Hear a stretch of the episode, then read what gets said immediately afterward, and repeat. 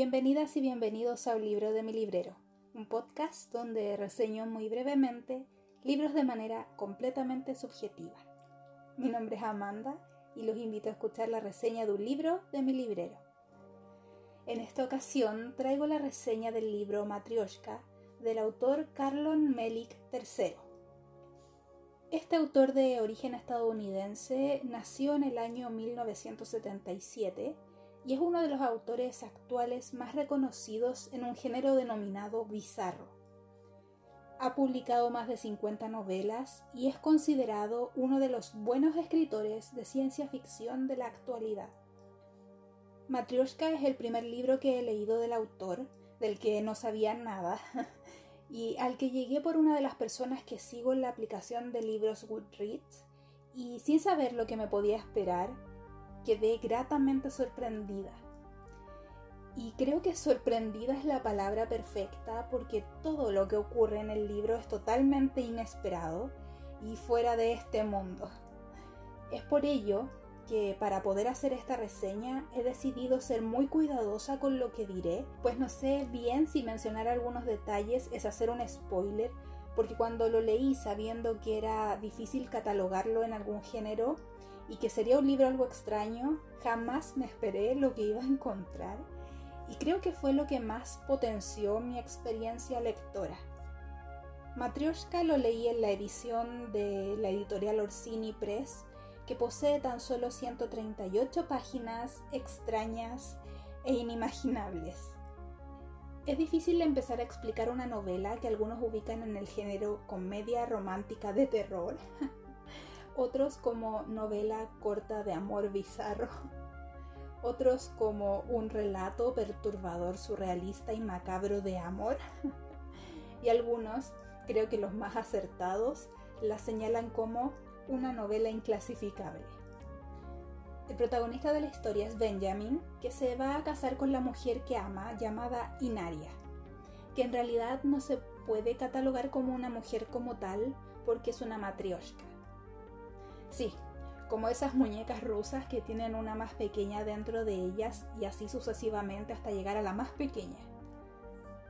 Pero a pesar de cómo suena esto, Inaria forma parte de una especie humanoide que posee el nombre de esta clásica muñeca ya mencionada, y tal como las muñequitas de madera, en ella viven varias personas o identidades más. Lamentablemente para el amor de Benjamin e Inaria, Casi nadie está de acuerdo con su unión al pertenecer a especies distintas, pero como ellos se aman, Benjamin accede a pasar la prueba de amor que las personas matrioshkas realizan antes de casarse. Convivir aislados de todo por unos días hasta que ambos se conozcan completamente, es decir, conocer y aceptar a cada una de las personas que viven en su interior. A pesar de lo extraño de todo y de lo fuera de mi zona de confort en que me encontré realizando esta lectura, me gustó mucho. Todo lo que ocurre en ella es completamente inesperado y a pesar de que todo pareciera no ocurrir en este mundo, tiene una cuota de humanidad que me emocionó mucho y quisiera admitir que me hizo llorar de emoción.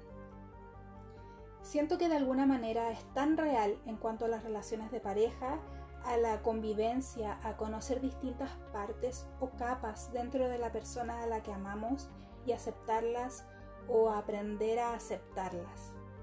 Y eso me conmueve, el cómo una historia que te deja tan fuera de lugar puede ser así de real, porque no sabes si estás leyendo algo de ciencia ficción, una distopía, un cuento de terror, pero es sincero y no lo sé, es muy difícil de explicar. Su inicio es muy rápido. Al principio no entendía mucho, pero luego de algunas páginas el libro nos va aclarando cosas de manera muy fluida y no forzada, como si todos supiéramos de qué habla, pero a la vez tratando de darse a entender. Luego el libro tendrá una lectura ligera y nos mostrará detalles que al menos a mí me llevaron a poner distintas caras eh, durante toda la lectura. Como detalle, el libro no es un libro para gente muy joven, porque su tema central es el amor de pareja o de adultos, que nos trata de señalar que para casarnos o convivir debemos saber que nos casaremos o viviremos con las diferentes versiones de esa persona.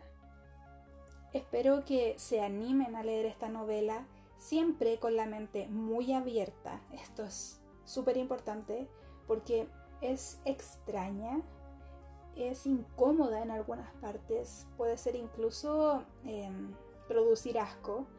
Eh, claramente es absurda e ilógica, perturbadora, pero es cruda y a mí me pareció real dentro de todo.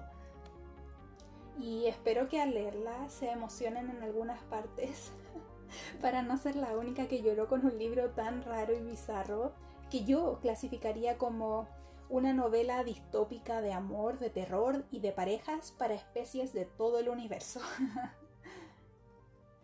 De esta manera me despido y les recuerdo que tendrán un episodio cada semana para reseñarles aquí un libro de mi librero. Hasta la próxima.